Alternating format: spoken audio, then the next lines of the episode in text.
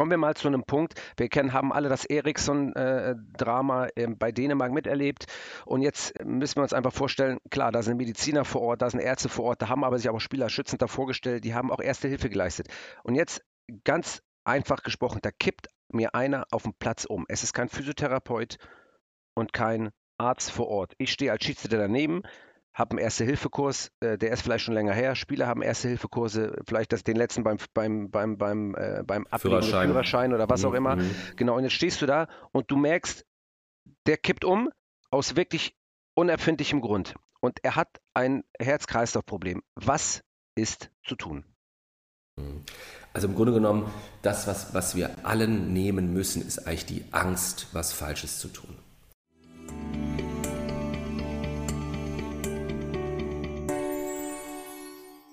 Ich habe einen Lieblingsschiedsrichter, Sascha weiß das auch. Ähm, ich weiß gar nicht, ob ich den Namen sagen sollte, aber Ja, er, äh, bitte sag es. Ich muss ganz kurz eingreifen. Ich habe versucht, ihn gerade zu erreichen, weil ich ihn dazu holen wollte, aber er geht leider nicht ans Telefon ran. Erzähl, lustig okay, das, das ist schon mal gut. Also, ähm, Sag es- nicht es- Peter Gagelmann. Ja, doch, natürlich Herr Gagelmann. Du, um Gottes Willen. Nein, aber ich hatte, also Herr Gagelmann, ähm, ich hatte das schlimmste Spiel in meiner, meiner Fußballmannschaftsarztkarriere. Beim HSV hatten wir 2012 in Nürnberg. Das ist, glaube ich, 0-0 ausgegangen, war eins auch qualitativ der, sagen wir mal so, nicht so besonderen Spiele, aber es war, ich hatte vier schwere Verletzungen in einem Spiel und saß nachher ohne Physio auf der Bank, weil alle Physios mit verletzten Spielern auf dem Weg ins Krankenhaus Nürnberg Süd waren. Und, ähm, ähm, und Herr Gagelmann halt jedes Mal neben mir stand, während ich eine Verletzung behandelte. Und, ich, ähm, und er immer, also mir sozusagen jetzt, ähm, wie soll ich sagen, ähm, mich drängte halt mich zu beeilen. Und das war halt, ähm, einmal hatten wir einen Unterschenkelbruch und einmal hatten wir einen kompletten Bauchmuskelabriss am Becken. Refitcom, der Podcast. Referee, Fitness, Community. Alles über Schiedsrichter. Mit Patrick Ittrich.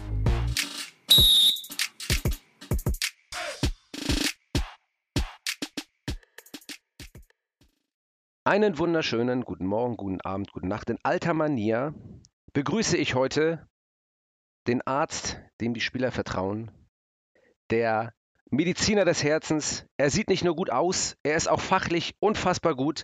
Ich begrüße mit einem tosenden Applaus Privatdozent, Doktor, Med, was ist eigentlich das Med? Philipp Katalalen, ärztlicher Direktor im Landsmedikum. Er ist zuständig für Sportmedizin und Orthopädie, Facharzt, auch für Unfallchirurgie, ehemaliger Mannschaftsarzt vom Hamburger Sportverein und nun im, ja, kann man schon sagen, im renommierten Landsmedikum tätig. Einen wunderschönen guten Tag, lieber Philipp. Hallo Patrick. Ja, könntest, du- könntest du das, könntest das nochmal sagen? Das, das, das bin ich. Ja, herzlichen Dank für die, ähm, für die ausgiebige Vorstellung. Selbstverständlich. Ähm, ähm, ich freue mich sehr, dass, dass du mich eingeladen hast in deinem doch ähm, jetzt mittlerweile in aller Munde befindlichen Podcast ähm, mitwirken zu dürfen. Und ähm, ich muss sagen, ähm, ich ähm, habe zwar die Medizin heute auf meiner Seite, aber ich muss, euer Podcast bringt so viele Dinge, die zum Schmunzeln und zum Lachen sind und Einblicke geben. Ich hoffe, ich kann ein bisschen dazu beitragen, dass vielleicht ein oder anderes Mal heute auch nochmal geschmunzelt wird. Das hoffe ich doch sehr. Aber wir wollen uns natürlich auch, lieber Philipp, uns auseinandersetzen mit äh, den nicht so schönen Dingen, die auch auf dem Fußballplatz passieren. Und deswegen habe ich dich in erster Linie natürlich eingeladen, um deine fachliche Kompetenz hier hervorzuholen. Es geht nämlich darum, was passiert oder anders, wenn was passiert auf dem Platz. Wie können wir erste Hilfe leisten, als Schiedsrichter oder auch als Sportler, als Zuschauer, wie auch immer, denn es gibt ja so viele Spiele in den Amateurbereichen, wo kein Physiotherapeut, kein Arzt vor Ort ist. Wie können wir helfen? Und darüber hinaus muss man ja auch sagen, dass du als ähm, Arzt, und das ist, macht das auch für den Refitcom-Podcast hier so interessant, du bist ja auch Mannschaftsarzt von vielen anderen Sportarten. Das heißt nicht nur Fußball, du hast ganz lange die Towers betreut ähm, als, äh, als Arzt äh, oder als Mannschaftsarzt könnte man, könnte man ja sagen, äh, HSV Handball, Fußball, also du hast ganz viele Sportler, Rennradfahrer, die du betreust und hast dann ein großes Portfolio und eine große Aussagekraft auch an verschiedenen Sportarten. Deswegen natürlich äh, bist du auch Gast in unserem Podcast, in meinem Podcast. Äh, und äh, auch von meiner Seite natürlich nochmal danke, dass du die Zeit genommen hast. Und jetzt steigen wir direkt ein. Wir haben uns vorher ähm, unterhalten darüber, es gibt Fälle, wo du vielleicht sogar als Arzt noch nicht mal so richtig weiter weißt, was man eigentlich zu tun hat. Jetzt komme ich gleich mit einem wirklich skurrilen Fall, den ich gestern besprochen hatte mit einer Ärztin, die sagte zu mir, boah, da war ich erstmal auch ein bisschen, stand ich auf dem Schlauch, was passiert eigentlich, wenn einer den Ball gegen den Kehlkopf kriegt und nicht mehr atmen kann? Was machen wir dann, Philipp? Genau das sind die Punkte. Also grundsätzlich musst du ja sagen, ähm, im Fußball sind ja nur ganz, ganz wenige Verletzungen wirklich dramatisch und Gott sei Dank nur ein, ein minimaler Bruchteil, wenn überhaupt, wirklich ähm, lebensbedrohlich. Aber die gibt es halt und auf die musst du halt irgendwo vorbereitet sein. Und dieses Beispiel, was du gerade erwähnt hast, mit dem Ball gegen den Kehlkopf, das sind so Sachen, vor denen haben wir natürlich auch riesen, riesen Respekt. Und ähm, es ist so, dass du eigentlich zwischen zwei Arten von Verletzungen unterscheiden musst. Du musst zwischen den Verletzungen durch Trauma, durch Unfall unterscheiden und den Veränderungen oder Störungen zum Beispiel des Herzens. Mhm. Das sind die zwei großen Gruppen. Und die meisten von uns Mannschaftsärzten, und du hast das ja eben schon erwähnt, ich habe Fußball-Bundesliga betreut, ich betreue ähm, die Handball-Bundesliga-Team, die Basketballer habe ich nur physiotherapeutisch mit meinem Team mitbetreut. Also, aber die Verletzungen sind alle ähnlich. Ähm, und es stellt uns natürlich vor die Herausforderung, was machen wir in dem Augenblick? Und dieser Ball vor den Kehlkopf ist so ein super Beispiel. Du kommst halt hin und du hast dein kleines Köfferchen dabei. Das seht ihr ja immer, wenn wir aufs Spielfeld laufen, sind wir ja immer bepackt, als ob wir als ob wir in Urlaub fahren. Ja, mit Eisbär, Köfferchen, ja. Genau, ja, also der, der, der, je erfahrener du bist, umso kleiner wird das Köfferchen. Deswegen läuft, lief, lief Mul, also Müller-Wohlfahrt, immer mit, mit nur dem Eisspray auf dem Platz. Aber je jünger du bist, umso größer ist dein Koffer, weil es könnte ja, du könntest ja eine Not-OP auf dem Platz haben. Na, whatever. Es ist aber genauso, das sind diese Sachen, also Atemstörungen, sowas, so die Sachen, die du eigentlich mit deinen bloßen Händen da gar nicht so regeln kannst. Und diese Kehlkopfgeschichte ist natürlich, wenn da eine Verletzung besteht oder da ähm, die Luft, die Luftröhre verlegt, blockiert, verletzt ist, dann ist es, ähm, dann musst du tief in deine Notfall, äh, Notfallrepertoire greifen. Da gibt es natürlich was, das ist aber auch nur uns Ärzten im Grunde genommen vorbehalten, dass man halt so einen Luftröhrenschnitt macht. Mhm. Das kennt ihr alle vielleicht, wenn die Biene oder die Wespe im Mund gestochen hat und die, der Mund schwillt zu und du kriegst keine Luft mehr. Dann ist das diese Geschichte mit dem Kugelschreiber, den man sozusagen von außen im Bereich des Halses in die Luftröhre das gibt es wirklich. Das gibt es nicht nur bei New Amsterdam äh, Netflix-Serie. Nee. Nein, nein, das ist nicht nur bei ähm, ähm, Grace Autonomy, den, äh, äh, Anatomy oder, oder Emergency Room ja. in meiner Zeit damals. Genau. Nein, es ist Wobei du auch so, schon ein bisschen Ähnlichkeit mit Clooney George hast. Ne? Also das muss man in aller Deutlichkeit sagen. Ne? Also ja, neben dir, Patrick, verblasse sogar ich. Also okay, insofern. Sorry, das Thema ist zu wichtig, aber die muss ich jetzt bringen. Ja. Das ist auch, ähm, danke, danke, aber nein. Ähm, es ist wirklich so, das sind dann so Ausnahmesituationen und das ist was, wo man dann sagt, na gut, wenn du ganz alleine bist und da ist nichts und du weißt ungefähr, wo man da vielleicht einen Schnitt machen muss und diese brachialische Prozedur machen kann, damit rettest du halt ein Leben. Ja. Dann, dann ähm, da ist alles besser als nichts tun. Okay. Aber, ähm, ähm, aber das sind natürlich so Geschichten, die haben wir natürlich auch. Das sind diese Ausnahmesituationen, wo wir, wo es uns kalt im Rücken runterläuft und wir auch in dem Augenblick ähm, ganz uns fokussieren müssen, dass wir dann alles richtig machen. Ne? total. Jetzt habe ich ja, wie gesagt, einmal mit so einem äh, ganz schweren Härtefall angefangen, der ja auch ja. wirklich nichts für Laien ist, logischerweise. Aber jetzt äh, kommen wir mal zu einem Punkt. Wir kennen, haben alle das Eriksson-Drama äh, bei Dänemark mhm. miterlebt. Und jetzt mhm. ähm, müssen wir uns einfach vorstellen, klar, da sind Mediziner vor Ort, da sind Ärzte vor Ort, da haben aber sich auch Spieler schützend davor gestellt, die haben auch erste Hilfe geleistet. Und jetzt mhm. ganz einfach gesprochen, da kippt mir einer auf dem Platz um. Es ist kein Physiotherapeut und kein Arzt vor Ort. Ich stehe als Schiedsrichter daneben, habe einen Erste-Hilfe-Kurs, äh, der ist vielleicht schon länger her. Spieler haben Erste-Hilfe-Kurse, vielleicht das, den letzten beim, beim, beim, beim, äh, beim Führerschein. Führerschein oder was mhm. auch immer. Mhm. Genau, und jetzt stehst du da und du merkst, der kippt um aus wirklich unerfindlichem Grund. Und er hat ein Herz-Kreislauf-Problem. Was ist zu tun? Also im Grunde genommen, das, was, was wir allen nehmen müssen, ist eigentlich die Angst, was Falsches zu tun. Wenn da einer umfällt und es ist niemand da, der irgendwie medizinische Vorbildung hat, dann bist du in dem Augenblick derjenige, der helfen kann. Und wenn du dir, also wenn du feststellst, dass der, der da hingefallen ist, keine ersichtliche Verletzung hat, dass die Atmung aufgehört hat und du keinen Puls mehr fühlen kannst und Puls tasten, das traue ich eigentlich jedem von euch zu, dann bist du natürlich ähm, derjenige, der dann ähm, der wichtigste Mann vor Ort ist. Und ja. das ist dann relativ einfach. Du musst, bevor du anfängst, irgendwas zu tun, organisieren, dass irgendjemand ähm, die 112 ruft. Ja. Also, oder dass also auf jeden Fall die Meldung rausgeht, hier ist was passiert, ich brauche Unterstützung. Genau, das kenne ich und von dann, der Polizei, RTW NRW. Genau. Also wenn jemand, wenn es um Lebensgefahr genau. geht, immer den Notarzt mit dazu rufen, nicht genau. nur den Als erstes, genau, ja, den Notarzt, aber das ist meistens so, wenn dann schildert, hier ist jemand auf dem Platz umgefallen, wahrscheinlich was mit dem Herzen, dann ist der, der RTW, also der Rettungswagen, kommt ja sowieso im Notarzt. Aber das Wichtigste, wo man immer, das vergisst man immer, ruft rechtzeitig, frühzeitig ähm, die Hilfe, die Unterstützung, die professionelle Hilfe, weil dann ist die Phase, die ihr überbrücken müsst, kurz und ähm, auch effizient. Ja. Und das Zweite ist dann wirklich dieses Banale, dass man sich das einmal anguckt. Also wir gehen jetzt von dem Platz aus, der Spieler ist umgekickt, liegt auf dem Boden, die Atmung hat ausgesetzt, der Puls ist irgendwie nicht richtig tastbar oder ja. komisch tastbar. Und dann fängst du halt mit den lebensrettenden Maßnahmen und das sind genau die, die du im Erste-Hilfe-Kurs lernst. Also du ähm, guckst, ob die Atemwege frei sind, die Zunge da irgendwo blockiert ist, dieses Oliver Kahn mit ähm, dieses Oliver Kahn Zunge verschluckt, kennen wir ja alle noch, ja. dieses Bild. Ähm, das ist vielleicht nur ein Blick, dass man da reinguckt, wenn da alles gut ist dann musst du halt mit der, mit der ähm, Reanimation im Grunde genommen, so wie bei Eriksen, rechtzeitig beginnen. Und dann ist auch gewährleistet, wenn du das richtig machst, beziehungsweise wenn du es einigermaßen richtig machst, das reicht mich schon, dass dann die Zeit gut überbrückt ist, bis professionelle Hilfe da ist. Kannst du sagen, was einigermaßen richtig heißt für alle? Na, im, im, Grunde genommen ähm, ändert sich ja die Reanimationsregeln relativ häufig in den letzten mhm. 20 Jahren. Ähm, wichtig ist einfach, dass man die Zirkulation des Blutkreislaufes in Bewegung hält. Und das ist im Grunde genommen, dass du ähm, äh, dir den Rippenbogen zentral das Brustbein suchst, dass du eine gute Position vor dem Patienten einnimmst und dann mit der sogenannten Herzdruckmassage beginnst. Das ähm, kennt eigentlich jeder von uns. Und ähm, da ist es wichtig, dass man einen gleichmäßigen Rhythmus ähm, sich sozusagen eineignet. Und das ist schon fast die halbe Miete, ja. weil durch die Zirkulation des Blutflusses das Gehirn mit Sauerstoff mitversorgt wird. Und wenn du dann alle, früher gab es verschiedene ähm, Abstände, in denen man beatmet hat, aber wenn man sagt, man macht zum Beispiel eine 20 ähm, ähm, Massagen und macht dann eine tiefe Mund-zu-Mund- oder Mund-zu-Nase-Beatmung, dann füllt man die Lungen mit Sauerstoff und das kann man dann durch die Herzdruckmassage wieder verteilen. Und, okay, das ist Sinn und Zweck der Sache. Das ist gut zu wissen, weil das, das, ist, das, genau. es gibt Wichtig, so einfache Sachen, die weiß halt, die Leute wissen das ja, genau, oder vergessen es.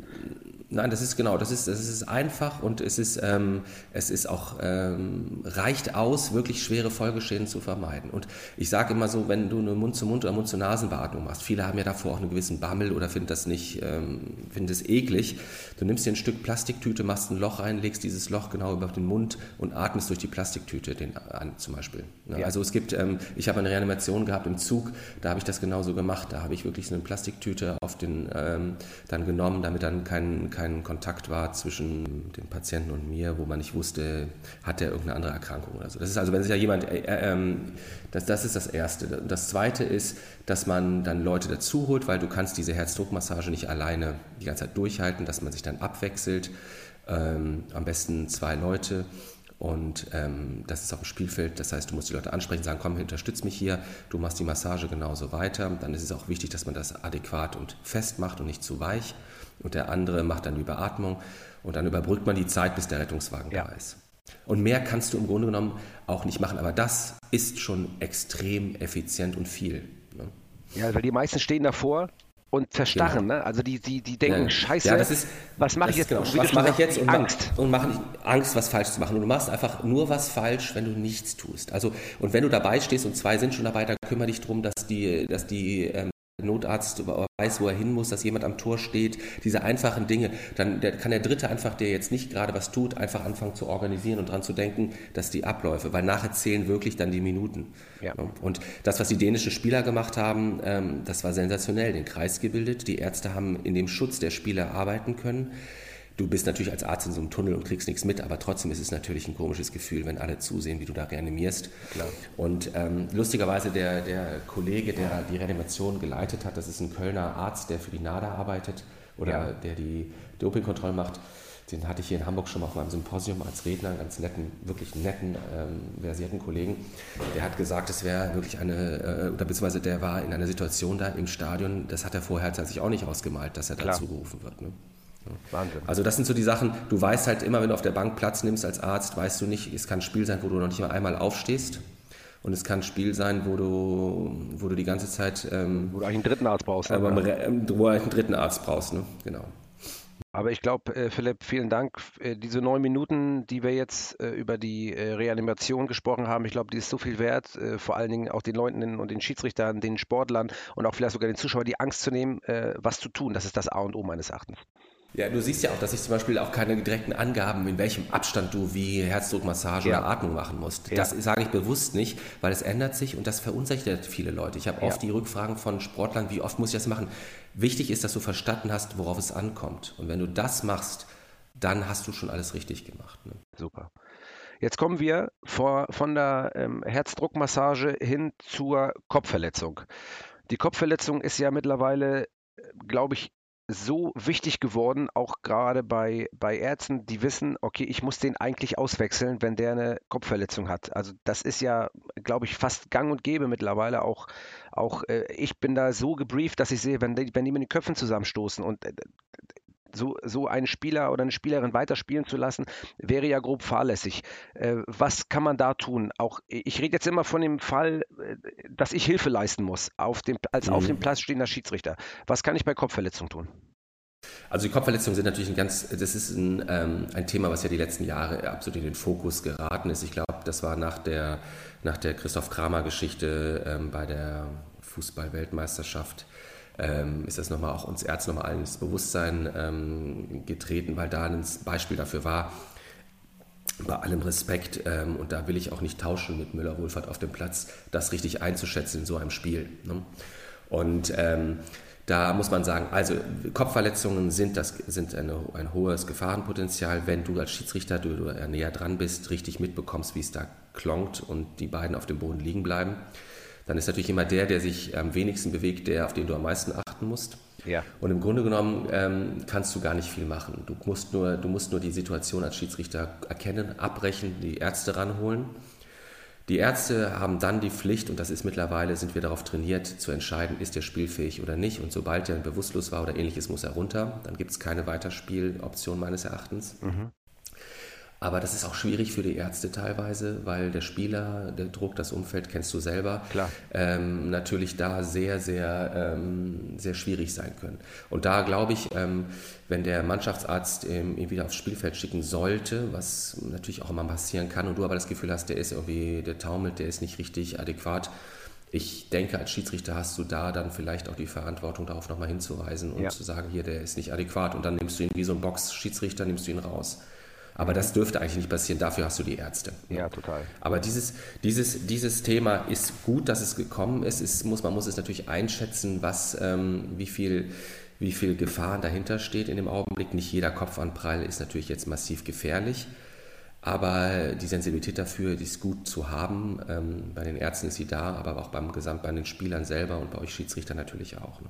Total. Aber wenn ich mir überlege, jetzt, äh, da prallen zwei mit den Köpfen zusammen und die haben äh, vielleicht sogar ein Trauma, dann ist ja alles mhm. nachvollziehbar für mich. Okay, dann, dann mhm. liegt, dann ruft man auch einen, einen Krankenwagen, Notarztwagen. Mhm. Also die Abläufe sind ja ähnlich. Was ist aber, jetzt das frage ich mich wirklich, wenn du dein Leben lang Kopfbälle schlägst, dein Leben lang als Spieler, das kann doch, das kann doch nicht gesund sein. Also ich, also oder, oder äh, täusche ich mich da? Oder ist das Gehirn so gefestigt, dass das, also hat, kann das Folgeschäden haben? Du, ähm, ich gehe davon, also wir gehen davon aus, die Studienlage zeigt, dass es, ähm, wir haben das ja bei, bei den schweren Kopftreffern bei Boxern gesehen, dass wir davon ausgehen, dass es da halt auch doch zu, ähm, zu bleibenden Schäden kommen kann. In den USA, in der ähm, Football League, ähm, hat man Studien gesehen, das ist natürlich ein Riesenthema, weil das natürlich mit ja. Schadensersatzklagen etc. und allem ja. beihergeht. Und ähm, ich gehe davon aus, dass äh, wenn die, die schweren Kopfverletzungen ähm, da kann ich mir durchaus das vorstellen. Ich bin jetzt auch kein Neurologe, aber Klar. durchaus vorstellen, dass das immer wieder irgendwie Mikrotraumata, ähm, Narben hinterlässt. Bei den Rezidivierenden, also was du meintest, immer wieder Kopfbälle etc. Ja. Das ist ein heißes Thema. Ne? Also ja. ähm, gibt es keine Studie, äh, die ist mir jedenfalls keine bekannt ähm, und bedeutet dann auch, dass man kopfloses oder kopfballloses Fußballspiel machen müsste. Das würde das Spiel natürlich maßgeblich verändern. Total. Wenn er so Kopfballungeheuer also die Dinger da reinnageln ja, genau, in die Giebel, genau, das wäre genau, natürlich schlecht. Genau. Aber gut, okay. So, wenn wir jetzt ähm, äh, die Thematik Kopfverletzungen haben wir ja jetzt abgehandelt. Jetzt sind wir, wie du sagtest, im ersten Block, den du genannt hattest, ähm, wo es nicht um diese Herz-Kreislauf-Geschichten geht, sondern gerade so diese Traumata. Ich habe es mal mhm. erlebt, auch in Norderstedt, da war ich noch Jungschiedsrichter, habe ein A-Jugendspiel gepfiffen und da ähm, kam es zu einer Grätsche, dann ist er im Rasen hängen geblieben und das Sprunggelenk hat sich in der Tat einmal um 90 Grad gedreht. Also das war einmal mhm. verdrehter Sprung, der hat geschrien wie am Spieß, der Junge. Und ähm, äh, so ein richtig schweres Traumata. Was, was macht man da? Was, was kann man da machen? Das gilt ja auch für, äh, wir nehmen jetzt mal alles als Block, ne? Also äh, das kann ja auch ein offener Schienbeinbruch sein, das kann, äh, das kann eine Knieverdrehung sein, also Kreuzbandrisse etc., was da die Folgen sind. Mhm. Äh, wie, mhm. wie, wie, soll man da handeln ähm, als, als Ersthelfer, wenn auch wiederum kein Arzt oder kein Physio vor Ort ist? Also die erste, in der Situation jetzt ein luxiertes Sprunggelenk war das wahrscheinlich. Ja, da ja. rutscht sozusagen der Fuß aus dem Sprunggelenk raus genau. und steht dann quer und du, und du denkst dir, ähm, was ist das? Im Grunde genommen, du musst nur sicherstellen, dass es ruhig gestellt ist und dass ähm, er da eine gewisse, eine gewisse Sicherheit hat, bis dann die Rettungssanitäter kommen, die das in so einer Vakuumschiene dann ja. fixieren, damit er transportfähig ist. Du kannst da eigentlich gar nichts machen, außer den Spieler zu beruhigen.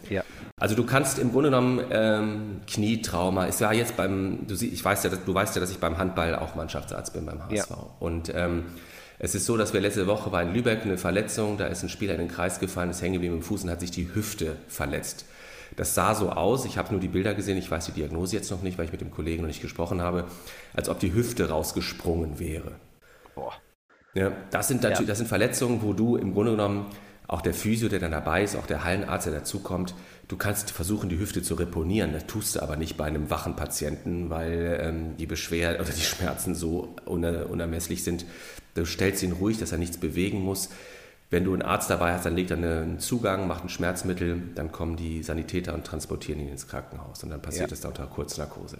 Du sorgst einfach dafür, dass der abgeschirmt wird, dass er liegt, dass er ruhig ist, vielleicht einen Eisbeutel rauf und guckst, dass jemand Professionelles kommt. Also du, dein, dein Job ist jetzt nicht, in der Wüste zum Beispiel würde man versuchen, an dem Sprunggelenk zu ziehen, dass es wieder reinspringt und gerade kommt, aber das ist kein Job für, ähm, für den Ersthelfer. Ne? Ja, okay.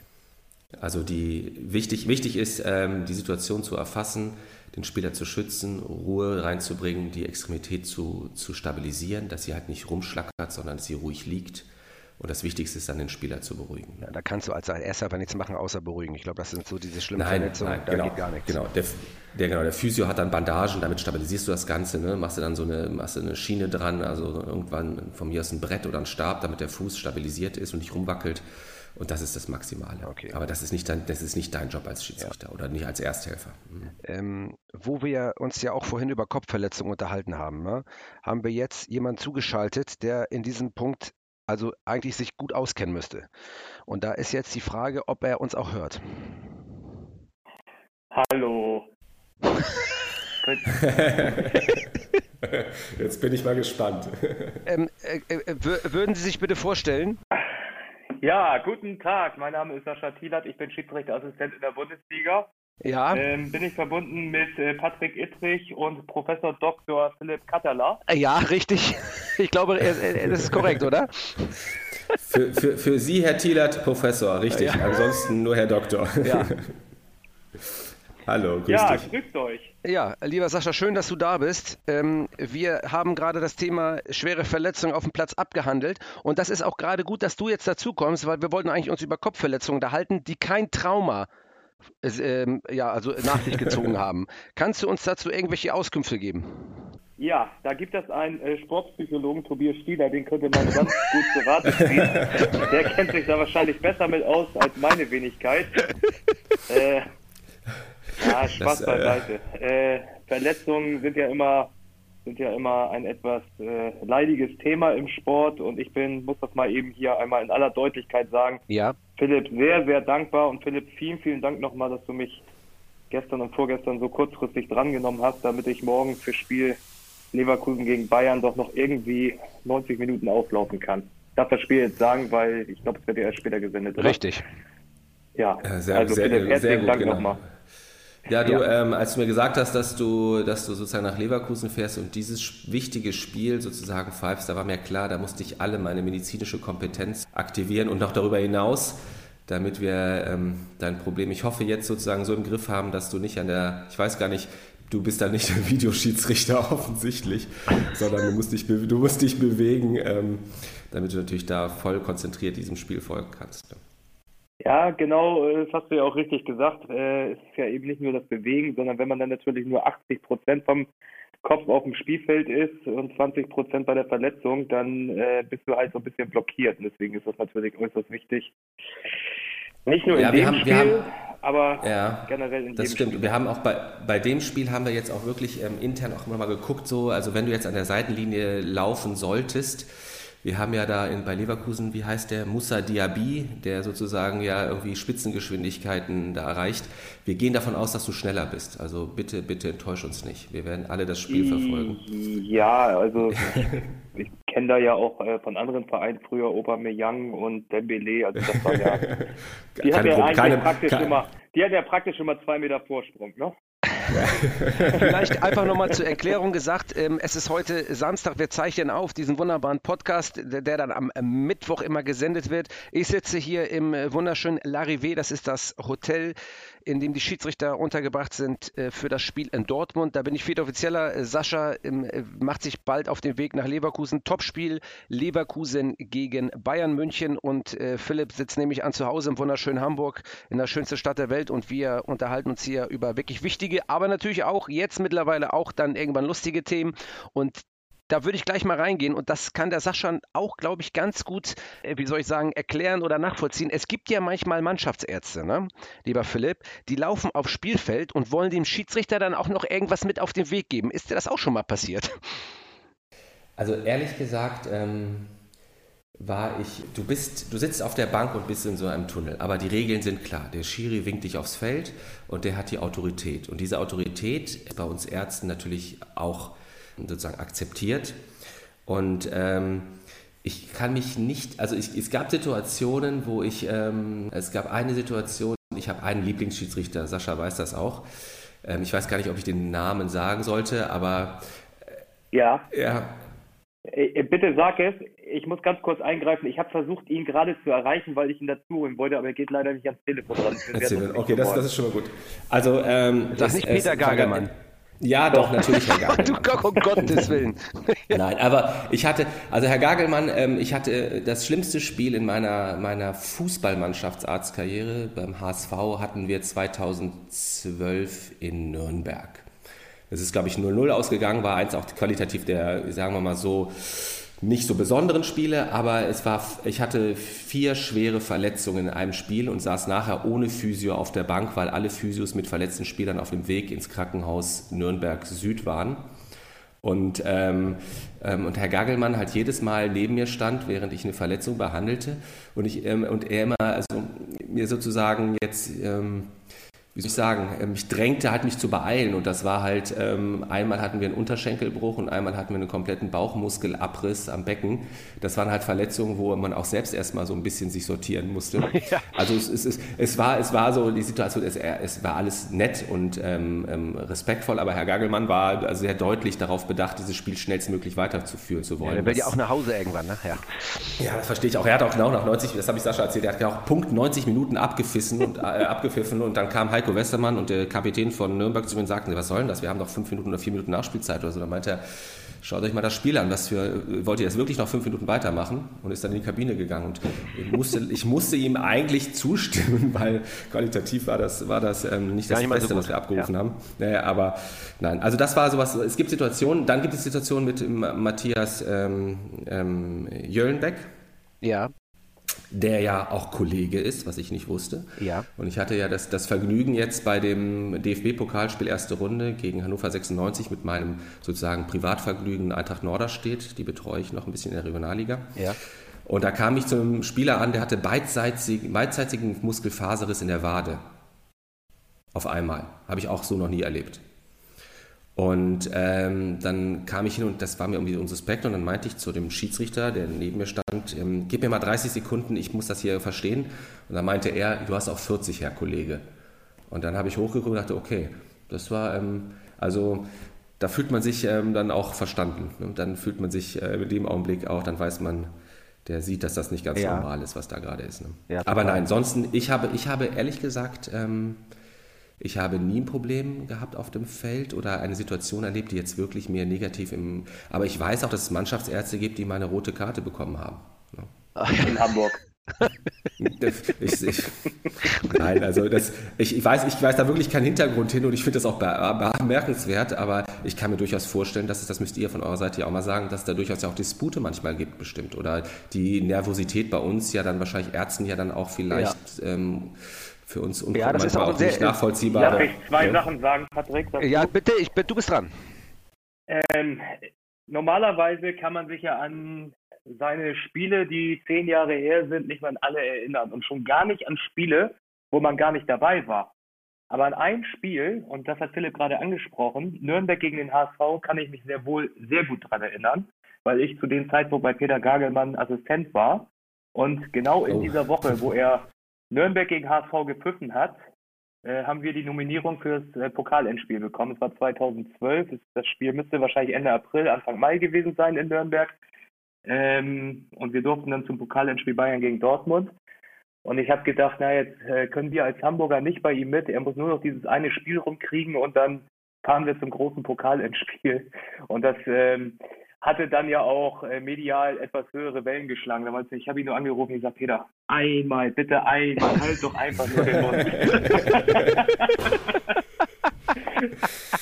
Aber es hat ja mit dem Pokalendspiel doch noch geklappt. Es hat dann zum Glück doch noch geklappt. Ja. Ne? Und das Wir waren wieder dabei, haben ihn die Leine genommen. Ja, besser ist.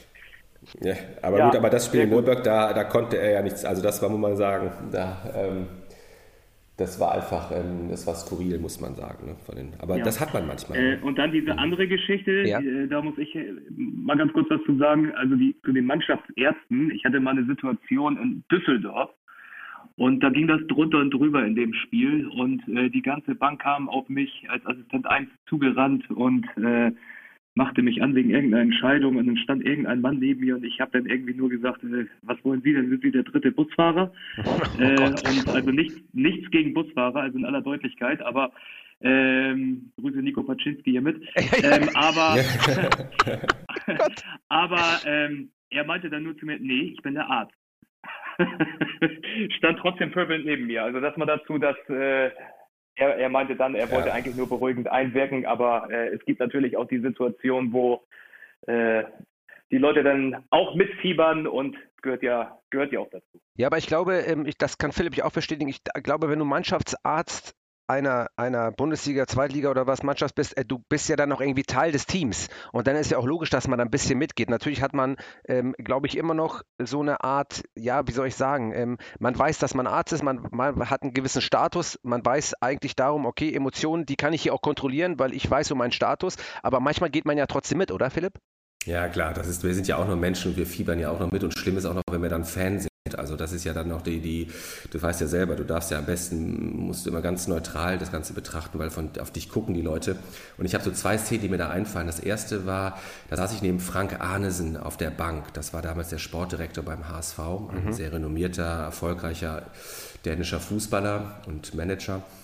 Und dann ähm, war eine Entscheidung, wo es, wo die ganze Bank irgendwie eine Karte forderte oder irgendwas. Alle sprangen halt auf, also bis so, selbst zum, zum Ersatztorhüter der sich sonst eigentlich kaum bewegte. Und ich, ich, wollte auch aufspringen und Frank saß neben mir und drückte mich runter und sagte, du nicht, du bist der Arzt. ja. Und, aber ich kann dir sagen, diese Situation, die brennt sich in deinem Kopf ein. Ja. Weil du in dem Augenblick merkst, ja, du bist Teil des Teams, aber auf dich, du hast eine andere, doch eine andere Position. Also ja. ich habe mal gesagt in einem, in einem Gespräch, äh, der Busfahrer ist wichtiger als ich im, ja, Team. Ja. Im Setting, hast du in einem in Interview Betreuung, mal gesagt, ne? 2017, ja, weißt genau. du doch alles. Sehr gut, sehr gut. Ne? Das stimmt auch. Du bist halt dann wichtig, wenn irgendwas schwierig ist, verletzungs. Aber ansonsten ist dein Job doch diskret im Hintergrund zu sein und bereit zu sein für die Situation, für die du da bist. Und ähm, ich, ähm, diese Situation, die hat mir das auch nochmal vor Augen geführt, weil man natürlich emotional genauso mitgeht. Ne? Ja, total. Ähm, wie gesagt, ich, Ja, und das erlebe ich ja auch immer wieder. Und jetzt vielleicht einfach nochmal auch, ähm, jetzt wiederum äh, als Hilfestellung vielleicht sogar für Schiedsrichter, äh, das geht ja runter bis zur Regionalliga. Wenn dann wirklich eine Verletzung ist, also sind wir uns ja einig, manchmal reicht wirklich das Eispray und nicht mal das, ne? weil ein Spieler vielleicht gerade nicht das hat, was er, äh, was er vielleicht vorgibt. Aber wenn es wirklich davon ausgehen, der Spieler, weil ich bin ja kein Arzt, der Spieler hat eine schwerwiegende Verletzung und der Arzt mit dem Physiotherapeuten kommt aufs Spielfeld gelaufen. Was ähm, was würdest du dir vom Schiedsrichter wünschen, in, der, in dem Moment, ähm, damit da ein Verständnis auch gegenseitig wächst, damit man weiß, okay, ich gebe dir jetzt die zwei, drei, vier, fünf Minuten oder was auch immer. Was musst du dem Schiedsrichter mitteilen, damit der auch weiß, alles klar, okay, jetzt gebe ich dir Zeit? Ja, das ist die, das, du sprichst natürlich jetzt eine ganz schwieriges, schwierige Situation an. Also ich erzähle euch mal die Geschichte, wie es beim Handball ist als Mannschaftsarzt. Gerne, das wenn ist super. Beim, wenn, ich, wenn ich beim Handball auf die Platte gerufen werde von den Schiris, also wenn der, wenn der Physio und, und ähm, auf die Platte muss zum Spieler oder wenn der Arzt auf die Platte muss zum Spieler, dann muss der Spieler anschließend zwei Minuten draußen bleiben. Also findet eine Behandlung auf der, auf der Platte statt beim Spieler und der ist nicht in der Lage, auf die Seite selbst rauszugehen, um den Spielfluss nicht zu stören, dann hat er eine Zeitstrafe von zwei Minuten. Egal wie schwer der verletzt ist. Egal, also egal was ist, weil wenn er schwer verletzt ist, sind die zwei Minuten sowieso egal. Ganze kurze, kurze Pause einmal. Ja. Sascha, würdest du das für den Fußball wünschen? Das ähm, macht mit Sicherheit Sinn. Okay. Äh, also das, das war eine ja. Erfahrung für mich, ähm, als mir sagt, nee, Doki, du räufst, der, der bleibt da liegen, erst wenn ähm, der Schiri sagt, du musst rauf, darfst du rauf und dann geht der runter. Ne? Und ähm, das ist so, ähm, das ist beim Fußball halt das Problem. Wir kennen alle die Spiele, wo immer einer liegen bleibt und dann geht der Ball in die andere Richtung und dann springt er auf und rennt wie ein junges Reh. Ja? Also ja. Das, ähm, das, ist, das ist für uns Ärzte ja auch ein Problem, weil zuerst gehst du ja davon aus, dass es kein Zeitspiel ist oder der sich mal kurz ausruhen will, sondern du ja. gehst davon aus, der hat sich wirklich was getan. Ja. Und dann kommst du über das Spielfeld angehechelt, meine, meine Konditionswerte waren schon mal besser ähm, und kommst da halt an und merkst so, bei der, als er bei ankommt, dass er aufsteht, sich umdreht und weggeht und sozusagen du ganz umsonst aufs Feld gelaufen bist. Dann muss ja. er natürlich jetzt runter immer mit dem Arzt. Klar. Aber im Grunde genommen, im Grunde genommen war das ähm, war aus der medizinischen Sicht nicht notwendig, ähm, aus taktischer Sicht oder Zeit, was weiß ich, das war mal dahingestellt. Und ich habe mal erzählt, dass im Laden Petritsch und ich so ein Zeichen vereinbart haben, wer mich immer wusste, ob er was hat oder nicht, damit ich sozusagen emotional entspannter schon mal bei ihm ankam. Auch nicht Weil, schlecht. Ähm, ja, also im Laden war, ähm, das war wirklich super. Der hat, ähm, der, der, pass auf, Doc, ähm, wenn ich, wenn ich wirklich was habe, dann liege ich auf dem Boden und wenn ich nichts habe, klopfe ich zweimal mit der Hand auf den Boden. Dann weißt du beim Laufen, es ist nichts Schlimmes. Okay, ja, aber hat, ja, ja, gut, das kann ja jetzt alles sein, ne? Das kann ja, also wir wollen ja, genau. jetzt, ich will jetzt keinem Spieler irgendwas äh, vorwerfen, weil nein, das ist nein, auch nein, nicht meine was, Aufgabe. Aber für euch, das, aber was ich damit sagen will, ist ja, genau. für euch ist es halt noch schwieriger als für uns. Total. Ja, ähm, ähm, das heißt, ihr müsst der Sache nachgeben. Dann komme ich beim Spieler an und dann ist es, habe ich es mal so gemacht, wenn ich gesehen habe, okay, muskuläre Verletzung, das wird nicht, sie muss raus, dass ich das relativ schnell äh, kurz kommuniziert habe, einen Satz zum Schiri und dann natürlich die Bank nicht vergessen darf dabei. Ne? Ich muss ja immer auch mit der Bank kommunizieren. Und ähm, aber das ist natürlich dann eine Elf. Und meistens ist es ähm, so, dass du vom Schiedsrichter kannst jetzt weitergehen oder könnt, gehen Sie, geht doch mal zur Seite raus oder sowas. Sowas kommt dann meistens von eurer Seite. Ne? aber, aber es ist ja total weiß. interessant, wenn ich weiß als mhm. Spieler, ich muss zwei mhm. Minuten raus. Ich muss zwei mhm. Minuten oder sagen wir mal vielleicht im Fußball, weil das Spiel ja 90 Minuten dauert, ich muss fünf Minuten raus oder drei, was auch immer. Wenn ich, wenn der Arzt kommt, wenn ein Spieler sowas weiß, dann würde ja eigentlich Zeitspiel gar nicht zustande kommen, weil genau. der Spieler sagt, ich lasse mich behandeln, wenn ich wirklich was habe. Kann aber vielleicht auch wiederum sein, der hat vielleicht sogar was und will nicht raus. Das könnte aber auch wiederum der, der Kehrschluss ja, sein. Ne? Ja, ja, sagen wir mal Philipp, so. gab also, es denn auch mal die umgedrehte Situation, dass der Spieler eigentlich gar nicht so schwer verletzt war. Der Arzt hat geko äh, ist gekommen, kurz vor Schluss, HSV führte und der Doc sagt, oh, ich glaube, das ist aber doch ein bisschen schlimmer. Bleib noch mal lieber einen Moment liegen. also du meinst, dass ich mich bewusst in das Spiel... Also, äh, also ehrlich gesagt, da, da war ich nicht zu abgebrüht für. Ähm, also ähm, Auch nicht so, schlecht. Also es gibt, trink mal einen Schluck oder so, bevor du weiterspielst, ja, aber das meistens, weil ich wusste, der kann nicht mehr. Aber sozusagen so das bewusste Zeitspiel, gute Frage, Sascha. Nee, ähm, kann ich glaube ich mit weißer Weste sagen, ähm, fällt mir nicht ein, aber ich habe Situationen schon gehabt, wo ich beim Spieler ankam und dachte, ähm, es ist irgendwie ein Drama und nachher war nichts. Also äh, wo ich das auch vollkommen in, der, in dem Mechanismus des Unfalls, wie es passiert ist, falsch eingeschätzt habe. Der Schiedsrichter, also wir beide eigentlich total ähm, ähm, die Situation inklusive des Spielers falsch eingeschätzt haben. Dann stellt sich raus, dass nichts war. Das gibt halt auch. Ne? Aber ja, ja. Ähm, bleib mal liegen, das sagst du auch keinem Spiel. Die Jungs sind so voll Adrenalin, die, ähm, wenn die dir überhaupt zuhören, ist das schon immer schon. Also die hören dir eigentlich nur zu, wenn ihnen was wehtut. Ne? Sonst das sind, schon, das schon sind schon qualitativ hochwertige Fragen, die der Zielert hier stellt, muss ich feststellen. Die, kann, ja, die können ja, Ich habe hier auch ein bisschen was aufgeschrieben. Ich habe hier äh, drei oh. DIN A4-Zettel, aber ich habe schon gemerkt, äh, das Gagelmann-Thema ist leider schon abgefrühstückt gewesen, bevor ich ansprechen konnte. Also tatsächlich hätte mich mal interessiert, wie Philipp so, ja. du warst ja, verbessere mich, wenn ich was Falsches sage, von 2011 bis 2014 Mannschaftsarzt des HSV. Ja, richtig. Richtig? So, ja. und äh, da würde mich halt auch mal interessieren, wie du so die Schiedsrichter wahrgenommen hast in, in der Zeit, ohne jetzt vielleicht Namen zu nennen. Da gibt es ja wahrscheinlich mhm. auch bei uns große, nicht nur qualitative Unterschiede, sondern wahrscheinlich auch menschliche Unterschiede. Ja, also ist und wahrscheinlich auch an, äh, wie man, wie man ähm, auf dem Platz selber rausgeht und auch auf dem Platz so erscheint, ja. Ja, das ist auch so. Also genau, es, ist, es, gibt, ähm, es gibt Schiedsrichter, die, also äh, es gibt, es gibt Schiedsrichter, mit denen hast du einen sehr freundschaftlichen Umgang, sehr netten Umgang, man sieht sich ja dann auch und ähm, es gibt Schiedsrichter, die, die du dann kennenlernst, weil irgendwie doch ein Problem vor dem Spiel ist und die dich bitten, dir doch mal ganz kurz zu helfen oder ob irgendwas ist, eingeklemmter Nerv, irgendwelche Magen-Darm-Probleme und was weiß ich. Das habe ich alles gehabt. Also wirklich, da kommt man dann ins Kontakt und dann ist diese Person des Schiedsrichters nicht nur so eine ein, eine Sache, die man, die man nicht mit Inhalt füllt und nicht mit Menschen füllt, sondern der Schiedsrichter, sondern dann ist es auch der Mensch für dich. Und das ist ja auch schön. Und so haben wir uns ja auch eigentlich kennengelernt. Und das ist genau. auch wichtig. Aber es gibt auch die Schiedsrichter, die ein sehr, sehr, wie soll ich sagen, arrogantes Auftreten vermitteln das nehme ich denen aber gar nicht übel, weil den Stress und den Druck, den die da haben vor den Spielen, das möchte ich jetzt auch. Also ich habe ja schon Stress, wenn ich auf diesen Platz rennen muss bei 50.000. Ähm, das ist ja schon Stress. Aber du stehst halt die ganze Zeit drauf und bist halt unter maximaler Beobachtung, egal was du machst, du weißt, irgendjemand mag dich ja trotzdem am Ende des Spiels nicht. Also das nehme ich nicht übel. Aber es gibt Unterschiede. Es gibt den entspannten, freundlichen, der, es gibt auch die Schiedsrichter, die ihre Charaktere zwischen im, der, vor dem Spiel und im Spiel max, verändern, komplett verändern. Du hast ihn vorher ganz locker gesehen und auf dem Spielfeld siehst du ihn maximal äh, verkrampft. Das verstehst du ja auch. Und umgekehrt, vorher redet er kein Wort mit dir und während des Spiels ist er eigentlich so ganz locker, wenn man mal mit ihm dann ähm, in Kontakt kommt in der Halbzeit oder so. Also das gibt's, da ja. gibt es unterschiedliche Typen, muss man sagen. Ne? Also das, ähm, das fällt dir schon auf. Und ähm, Ansonsten ist es so, dass du als Arzt ja im Grunde genommen ja nur den Kontakt mit den Schiedsrichtern hast in der Situation, wenn sich ein Spieler verletzt hat oder wenn der Schiedsrichter was selber hat. Also wir hatten ja mal Muskelfaserriss beim Schiedsrichter, das war glaube ich in Düsseldorf. Da haben wir den dann behandelt nach dem Spiel.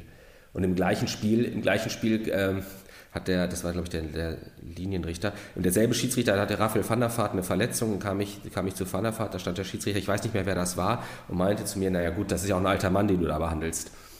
Ja, muss ich auch mal kurz, kurz, kurz, kurz schlucken, aber ähm, das war auch ganz lustig. Also es war, es gibt halt so Situationen, ne, wo du ähm, dann merkst, auch eine gewisse Entspanntheit oder Lockerheit ist dann auch da. Ne? Ich muss mich übrigens für den Sound von Sascha Thieler entschuldigen. Ich weiß nicht, was hast du denn? Du hörst dich wie aus der Blechdose an, Thieler. Was, ist, was hast du denn da für, für, für, eine, für eine Verbindung? Wo, bist du in Buchholz wieder oder was ist los mit dir? Buchholz, ja, die Bäume sind hier sehr hoch gewachsen. AirPods Pro äh, ja. in den Ohren, keine Ahnung. Warum, ja. weiß ich nicht. Ah, gut, okay, dann müssen wir nochmal irgendwas, irgendwas dran ändern. Aber es ist eigentlich völlig egal. Ich muss den Hörern einfach sagen, dass sie es aushalten müssen, weil wenn wir schon hier ja. wirklich Premium Assistent Sascha Thielert den größten seiner Art hier bei uns haben, dann äh, müssen wir das verkraften. Bamfield. Bamfield, Alter. Ja, das, müssen Wir, das, müssen wir, das müssen wir verkraften. Ähm, ich habe allerdings jetzt nochmal, jetzt haben wir noch ein paar. Da, darf, darf ja? ich, da, darf du kannst alles erzählen, was du willst, klar. Gagelmann ist doch Bremer gewesen, ne? Immer noch. Habt Immer ihr noch. Eigentlich, habt, ja, ja, genau, Entschuldigung, natürlich. Aber äh, ist es eigentlich so ähm, ähm, bei euch Schiedsrichtern, dass sozusagen die Herkunft der oder des, der Verein, die Herkunftsvereine eine Rolle spielen, dass man mit dem einen besser ja. kann oder nicht? Okay, das ist Ach bei uns so, Ärzten auch so. Die Ja, oder so sagen wir der, ja, oder die Städte von mir aus. Also mit ich dem jetzt äh, Gagemann ist ja vom ATSV Seeweißbrück, da habe ich jetzt sehr wenig äh, Kontakte zu. Ja, genau. ähm, die Herkunftsstädte, ähm, Hamburg, Bremen, Da, es gibt- es gibt zum da Beispiel- irgendwelche Probleme? Ja, es gibt bei den Mannschaftsärzten zum Beispiel, es gab mal einen, Mann, es gab einen Mannschaftsarzt zum Beispiel, der hat mir vor dem Ja. Spiel nicht guten Tag gesagt, wenn wir ein Derby hatten. Und wenn dieses Derby war und, ähm, und nach dem Spiel auch nur, wenn sozusagen Wenn sie gewonnen haben, die, ja. drei, die drei Punkte genau dahin gegangen sind, genau. Mhm. Also Ach das gibt's, äh, das, das gibt's wirklich. Ne? Dass man dann, das ist das zum Thema nochmal, wie sehr fieberst du als Arzt mit? Ja, ja, ja. Also was sollen wir sagen? Äh, wir sind ja auch alles Menschen und äh, als Kinder sind wir mit Sicherheit auch in die äh, Stadien gegangen und haben eine Mannschaft supportet. Da würden wir auch lügen, wenn wir das nicht zugeben würden. Man neckt sich natürlich schon mal so ein bisschen, aber alles, alles Aber, aus Spaß aber es ist ja so, ihr dürft. Ihr dürft ja, Entschuldigung, wenn ich das einmal frage, jetzt drehe ich mal den Spieß um, ihr dürft ja gewisse Mannschaften nicht pfeifen, oder? Ja, äh, mittlerweile dürfen wir die Mannschaften nicht pfeifen aus der Stadt, aus der wir kommen. Man hat das äh, Ah. Landesverbandsschema aufgeweicht. Früher durftest du als Niedersachse, wenn du in Cuxhaven gewohnt hattest oder in Ja. Cuxhaven wohnst, durftest du Wolfsburg nicht pfeifen, weil das der La- Fußball-Landesverband Niedersachsen ist. Das hat man mittlerweile aufgeweicht und hat gesagt, pass auf, was hat der einer, der in Cuxhaven mit, mit, mit VfL Wolfsburg zu tun. Deswegen hat man das auch, deswegen können alle Bayern, die jetzt, ähm, keine Ahnung, in Nürnberg werden Eitikin, können jetzt, kann jetzt Bayern München pfeifen oder ähm, Mhm. in Felixbrüch kann nach Regensburg oder, oder ähm, nach, ähm, ja, genau. ja, nach Nürnberg, das ist jetzt völlig egal. Aber nur wenn du jetzt in derselben Stadt wohnst, dann ist es immer noch so, dass du die Mannschaft nicht pfeifen. Das wäre auch bescheuert. Also ganz ehrlich, wenn ich St. Pauli oder HSV pfeifen würde, ähm, dann äh, das geht nicht. Also da würde man sich erstens selber verbrennen und zweitens möchte ich das auch gar nicht. Und das macht auch macht 0,0 Sinn. Aber äh, wie du schon, wie Sascha auch schon sagte, Wäre eine sch- schöne Tatortfolge, wenn du ja, wenn- das wär, dann, dann hast du gleich einen Brennpunkt, einen ARD-Brennpunkt eine Stunde. Wenn ich da, wenn ich da St. Pauli HSV pfeifen würde, dann äh, würde ich auch, müsste ich, glaube ich, ausziehen aus Hamburg. Das wird nicht, das wird keinen Sinn ergeben. Also, Ja. aber wie, Sa- wie Sascha Okay. schon sagte, ähm, äh, Natürlich neckt man sich und das gehört ja auch dazu. Und äh, ich glaube, das habe ich mit Wolf Fuß auch in der letzten Folge besprochen. Äh, Es gibt ja kaum einen, der nicht irgendwie eine Mannschaft oder einen Verein hatte, äh, wo er als Kind aufgesehen hatte. Das ist ja auch völlig normal. Und wer das irgendwie sagen würde, nee, habe ich nie gehabt oder so, kann auch mal sein. Aber im Grundsatz, wenn du für den Fußball mitfieberst, für die Leidenschaft, die du hast, hast du einen Verein oder Spieler. Aber da wird doch kein Schiedsrichter, weil irgendwann wird es professionell. Irgendwann kommst du in, in, das ist ja Arbeitsmodus, da kommst du ja rein und dann läufst du nicht mehr in irgendeinem Schal oder irgendeinem Trikot durch die Gegend für die Mannschaft, die du früher mal gut gefunden hast. Das ist ja völlig völliger Blödsinn. Ja gut. Ja, das, das ist ist ja bei jedem in der, in, Ja. in der Bundesliga so, ne? Ja, So, jetzt kommen wir zum letzten Part, ähm, äh, in dem auch wieder Sascha eigentlich sehr aktiv werden kann. Wenn jetzt so ein wirklicher, wenn jetzt wirklich so ein, so ein, so ein Körperklaus wie Thielert bei dir in die Praxis reinkommt, ne? Wie, wie, da muss man ja eigentlich erstmal schmunzeln. Also es ist ja so, der hat ja eigentlich seine Maschine. Also er ist ja wirklich, man nennt ihn ja ähm, die Nähmaschine aus Buchholz. Äh, der rattert ja die, den, die Seiten hier rauf und runter, aber er hat auch immer so ein paar Defizite. Ähm, was würdest du so einem grundsätzlich so einem Menschen wie Sascha Thielert raten, damit er einfach dauerhaft sich pflegt? Oh, Sascha, jetzt äh, musst du mich von der Schweigepflicht erstmal entbinden, weil das wird, wird sonst ein. Nein, definitiv nein. Also, also ich, ich sag mal vorsichtig so, die Nähmaschine aus Buchholz, das heißt, der Platzwart des Vereines, der den Rasen stellt, muss vorher wissen, dass er natürlich eine perfekte Seitenlinie präpariert. Total. Ne? Das, ähm, das ist, da würde ich immer schon drauf Wert legen. Ja. Nein, ich meine, ich, Aber jetzt ich, im Allgemeinen gesprochen, ähm, äh, jetzt im Allgemeinen gesprochen, ich jetzt mal ein bisschen, äh, äh, ist eine spaßige Seite, aber grundsätzlich, du betreust ja auch viele, viele Schiedsrichter sogar bei dir auch, ähm, auch welche, die nicht aus Hamburg kommen. Ähm, das, äh, das ist natürlich super, dass du da auch die Kontakt herstellst, auch Schiedsrichtern ähm, zu helfen, die, die Probleme haben, weil du halt ja über eine hohe Kompetenz verfügst in allen Bereichen, viele, viele Netzwerke hast in ganz Deutschland. Ähm, jetzt ist meine Frage, ähm, das Schiedsrichterwesen einfach mal auf die, auf die Fitness und auf die, auf die Körperlichkeit gesehen. Wie ist dir das jetzt? Du hast ja viele Schiedsrichter auch schon, schon behandelt. Äh, wie siehst du das ganze Thema? Ja, was mich wirklich überrascht hat, das sage ich jetzt mal ganz offen, in was für guten körperlichen Verfassungen ihr euch befindet und wie ehrgeizig oder wie diszipliniert ihr das auch, ähm, also die, eure Programme auch macht. Ich weiß von Sascha, dass er sich immer so auf die Leistungstests total freut, dass er sozusagen das ganze Jahr darauf hinarbeitet, dann bei den Leistungstests wirklich gut abzuschneiden. Ähm, aber ich, ich sag mal so, natürlich, ähm, ihr seid irgendwo gefordert, ähm, auch gewisse Leistungsziele zu erreichen. Und dazu gehört natürlich ein gutes, ähm, eine gute Vorbereitung, ein gutes Training. Nicht nur konditionell, sondern auch athletisch. Und ähm, das ist so, was ich bei den Schiedsrichtern, die ich, ähm, die ich zu sehen bekomme, die ich behandle oder die ich berate und betreue, muss ich sagen, seid ihr wirklich alle in einem sehr guten körperlichen Zustand. Und dann sind halt Verletzungen und Überlastungsschäden die Sachen, die man in den Griff kriegen muss. Aber jetzt, ähm, Patrick, das weißt du selber, ja. Sascha bei dir auch, es gibt immer hier oder da ein paar Rädchen, die man drehen kann, die man sicherlich verbessern kann, auch Prozente noch rausholen kann. Und ähm, die andere Seite ist, die Sachen gut zu behandeln, die einen vielleicht halt aufgrund von alten Verletzungen oder Problemen behindern. Aber ähm, also wer Sascha Thielert mal mit freiem Oberkörper gesehen hat, der weiß, dass ich da kaum Beratungspotenzial habe. Ich habe auch gerade ähm, einen Anruf bekommen, irgendwie von einer Stunde von der Men's Health. Ähm, die wollen direkt nochmal nach Buchholz fahren und nochmal ein kleines Fotoshooting ansetzen. Sascha, die kommen gleich in zehn Minuten. Ist gut, ist gut. Äh, ich möchte auch nochmal was sagen. Um, ich weiß nicht, ich bin ja ein bisschen später hinzugekommen. Äh, ich weiß nicht, wie ihr das schon behandelt habt. Ähm, aber ich hatte mich vorhin ja schon einmal bei dir bedankt, Philipp, für äh, deinen Support. Und das ist äh, eben für uns Schiedsrichter, die jetzt keinen Mannschaftsarzt irgendwie zur Verfügung haben, extrem wichtig, dass es solche Menschen wie Philipp gibt, ähm, der eben dieses Sportlergehen in sich trägt, der äh, wie ein Sportler denkt und wenn man den kurzfristig kontaktiert, der dann eben auch weiß, ähm, das bringt jetzt nichts, dass der in sechs Wochen, dass ich dem in sechs Wochen einen Termin gebe, sondern der will wahrscheinlich am Wochenende wieder auf dem Spielfeld äh, stehen. Und das ist für uns natürlich extrem wichtig, dass wir da so einen Rückhalt haben und äh, vielen Dank dafür nochmal, dass du dieses Verständnis auch für uns immer wieder aufbringst. Ja. Du, das ähm, ger sehr gerne. Ich muss. Mhm. Ja? Nee, ich wollte mich Bitte? nur bedanken dafür, weil ähm, ich sag mal, A macht es ja auch Spaß und B ist es ja so, ich, ihr, seid, ihr seid wie ein Profifußballer zu behandeln, also wie ein Profisportler, weil ihr müsst arbeiten am Wochenende. Und ähm, wenn da was wehtut, und du hast das eben, glaube ich, gesagt, mit 80, wenn der Kopf nur 80 Prozent mitgeht, kann das bei euch schon Konsequenzen haben, die einfach dann ärgerlich sind oder die man ja vermeiden können. Ne? Ja, die zu Fehlentscheidungen führen. Das kenne ich ja auch, genau. ähm, dass man immer mhm. mal wieder Probleme hat, obwohl man körperlich fit ist und denkt, scheiß, was ist das schon wieder? Und wenn man einem dann die, vielleicht diese äh, Angst will ich es nicht nennen, aber vielleicht schon ein bisschen die Probleme nimmt, dann äh, ist das Gold wert. Das ist wirklich Gold wert, weil wir über, über, ähm, ähm über Tor, nicht Tor, über Foul, nicht Foul, wir äh, entscheiden ja mhm. über, über so wichtige Dinge in einem Fußballspiel, in diesem Milliarden, Milliard, Millionenfokus Fußball, ähm, dass es einfach elementar wichtig ist, dass wir gut aufgestellt sind. Das gilt für den Assistenten, der, der abseits Foulspiele zu beurteilen hat, ähm, äh, so wie für den Schiedsrichter, wenn das Team funktioniert und man hat Leute im Hintergrund, die einem helfen. Ähm, da gibt es ja mehrere logischerweise und die, die soll, werden jetzt auch äh, stellvertretend auch hier genannt logischerweise, die einem helfen, dann ist das einfach Gold wert.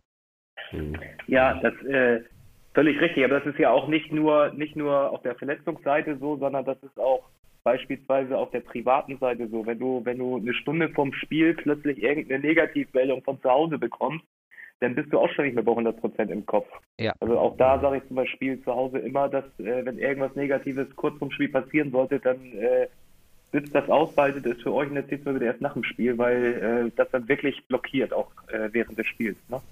Ja.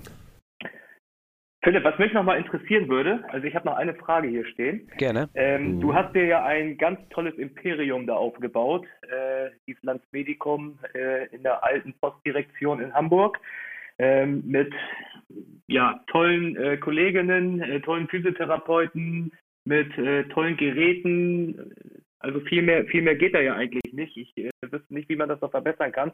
Mich würde interessieren, äh, was siehst du bei dir selbst noch für Potenzial in der Praxis und was würdest du gerne noch selbst verbessern? Was würdest du, wo würdest du gerne noch ansetzen?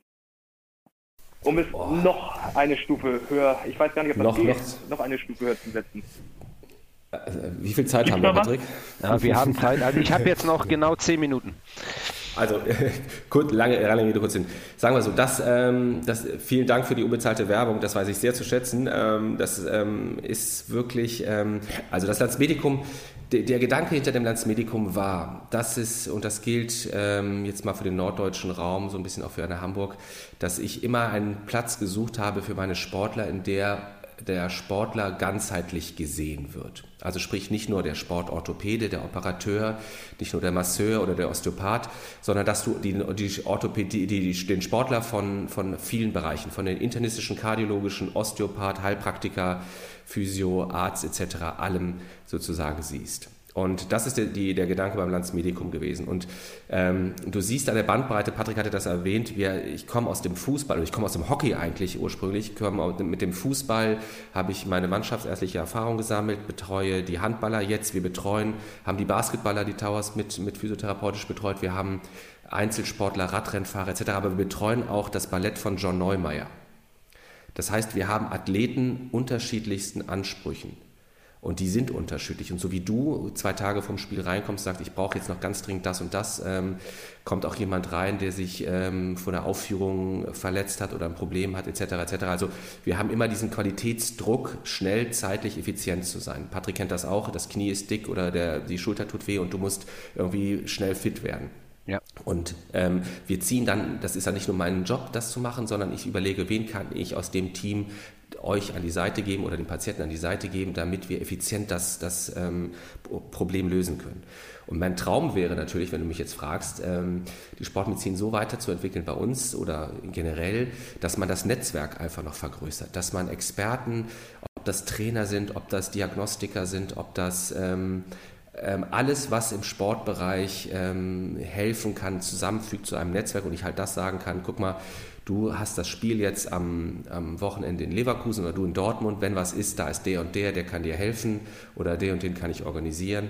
Und das gleiche hier in Hamburg auch, dass man halt vielleicht ähm, die Zusammenarbeit, das Netzwerk einfach noch viel, viel verbessert. Ansonsten natürlich, ich habe Gerätewünsche, die kannst du dir gar nicht vorstellen. Also mein Businessplan sozusagen für 22 ist wunderschön, nur nicht finanzierbar. also, ähm, Aber zeig die Geräte bitte nicht den Thieler, ne? Nein, doch, der Thieler, der, der, testet die immer, also Sascha testet die immer aus bei mir. Und wenn sie dann gut sind, Patrick, dann darfst du kommen. Ja, okay.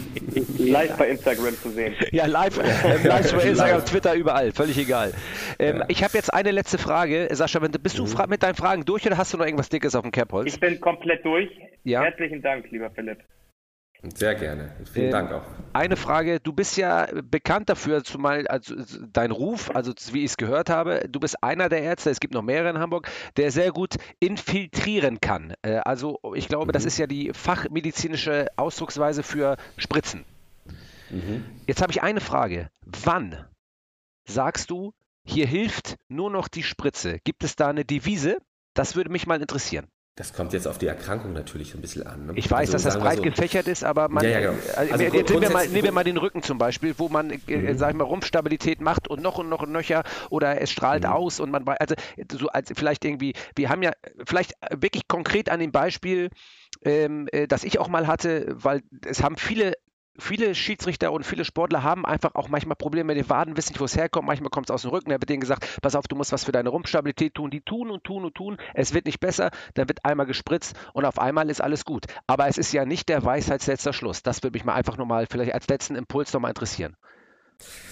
Nein, also das Beispiel, das du genannt hast, ist wunderschön, weil das diese neurogene Muskelverletzungen sind, die Müller-Wohlfahrt quasi ins Leben gerufen hat und die ein wichtiger Bestandteil in der muskulären Verletzungssituation sind. Das alle Verletzungen der, der Muskulatur, der unteren Extremität, der Waden, der Oberschenkel, der Hamstrings, immer einmal der Rücken kontrolliert werden muss, ob der als Ursache dabei ist, ähm, in Frage kommt. Das, das ist, was du meinst. Also ja. die Spritze, du kennst mich auch. Ich bin jemand, ich Klar. versuche OPs zu vermeiden und alles, ja. was geht, konservativ zu machen. Ähm, ich, wenn ich das Gefühl habe, also du musst unterscheiden, musst du morgen fit sein, dann kriegst du von mir die Spritze, weil nur so schnell kriege ich deinen Rücken weich und vielleicht den Teufelskreis zwischen Schmerz und Verspannung durchbrochen, damit du fit bist. Ja. Das kriegen wir hin. Die mittelfristige oder langfristige Heilung des Problems oder Lösung des Problems ist dann natürlich in deinen Händen genauso wie in meinen. Du musst Stabi-Training machen, du musst effizientes Stabi-Training, das Richtige auch machen. Aber die Diagnose muss natürlich stimmen. Also wenn du immer wieder Rückenprobleme hast und keiner hat mal geguckt, hast du auch was da, Bandscheibe, Knochenproblem oder vielleicht eine verkürzte Struktur. Das heißt, genau dann äh, kommt für mich, wo du jetzt sagst, die, dieser Fall in Frage, dass Orthopäde, Osteopath, ähm, Bewegungsanalyse, wir fangen mit den, mit den Füßen an, muss da was gemacht werden. Also wir gucken uns das ganzheitlich an. Und bei einem Leistungssportler, wie ihr das auch seid, muss man das auch. Also da reicht es nicht mal eben ein bisschen Cortison oder Diclofenac oder irgendein Medikament zu verabreichen und zu sagen, alles wird gut, sondern du willst es ja nachhaltig unter den hohen Belastungen weghaben. Ne? Ja. Also ich greife dann gerne zu einer Spritze, aber nicht zu der typischen Spritze, die man vielleicht kennt, sondern eher dann zu einem Konzept, was aus mehreren, mehreren Anteilen besteht. Ja. Gut. Philipp, ähm, ich würde sagen, in diesem Sinne, äh, lieber Sascha, danke, dass du dich dazugeschaltet hast. Du hast jetzt vollen Fokus, Tillert, äh, auf die Anreise. Ich habe vollen Fokus auf das Spiel gleich. Ähm, vielen Dank für eure Zeit. Das war, äh, also ich glaube, wieder eine sehr, sehr, sehr, sehr, sehr, sehr geile Folge äh, vom Rapid.com Podcast. Und ich glaube, wir konnten vielen ähm, Hörern ja wirklich helfen und sagen, was sie zu tun haben, gerade im Bereich der ersten Hilfe. Wir haben ein bisschen Dünnes erzählt, das gehört auch dazu. Ein paar Anekdoten, Philipp, vielen Dank dafür und Sascha natürlich auch für deine absolut grandiosen Wortbeiträge. Vielen, vielen Dank in diesem Sinne. äh, habt ihr jetzt das letzte Wort und dann schließe ich den Kreis und sage gute Nacht. Sascha? Ja, Philipp, vielen, vielen Dank. Ähm, mich würde nur noch interessieren, lieber Patrick, wo ich jetzt die Rechnung dafür hinschicken soll. die kannst du, die kannst du, die, äh, die, ja, du weißt gar nicht. Ich schicke irgendwo hin, ist egal. Ich, irgendwo finde ich sie. Okay. Philipp, alles Gute, vielen Dank, bis demnächst. Dank, danke, Patrick, Sascha, danke. Nachher. Ja, tschüss. Ne? Viel, Erfolg, viel Erfolg heute in Leverkusen. Ja. Tschüss, tschüss. Dankeschön. Tschüss. Pat Patrick, vielen ja. Dank ähm, ähm, für die Einladung, für die Möglichkeit hier. Ich muss sagen, es macht echt Spaß und eure Welt ist wirklich eine spannende Welt. Ähm, und ich liebe es natürlich auch die Geschichten aus eurer Sichtweise. Also es sind so die Sichtweisen, die das Spiel dann auch wiederum so, so spannend machen. dass es halt nicht nur aus der Zuschauer- oder aus der Spielerperspektive, sondern auch aus eurer zum Beispiel zu sehen ist. Also mach mit dem Podcast weiter. Ich finde ihn wirklich amüsant und freue mich. Vielen Dank. dabei sein durfte. Ebenso vielen Dank fürs Lob. Äh, sehr gerne, Philipp. Danke und äh, ja, äh, haut rein. Haut rein. Viel Erfolg heute. Danke. Banfield. Banfield. Scheiße. Refitcom, der Podcast. Referee, Fitness, Community. Alles über Schiedsrichter. Mit Patrick Ittrich.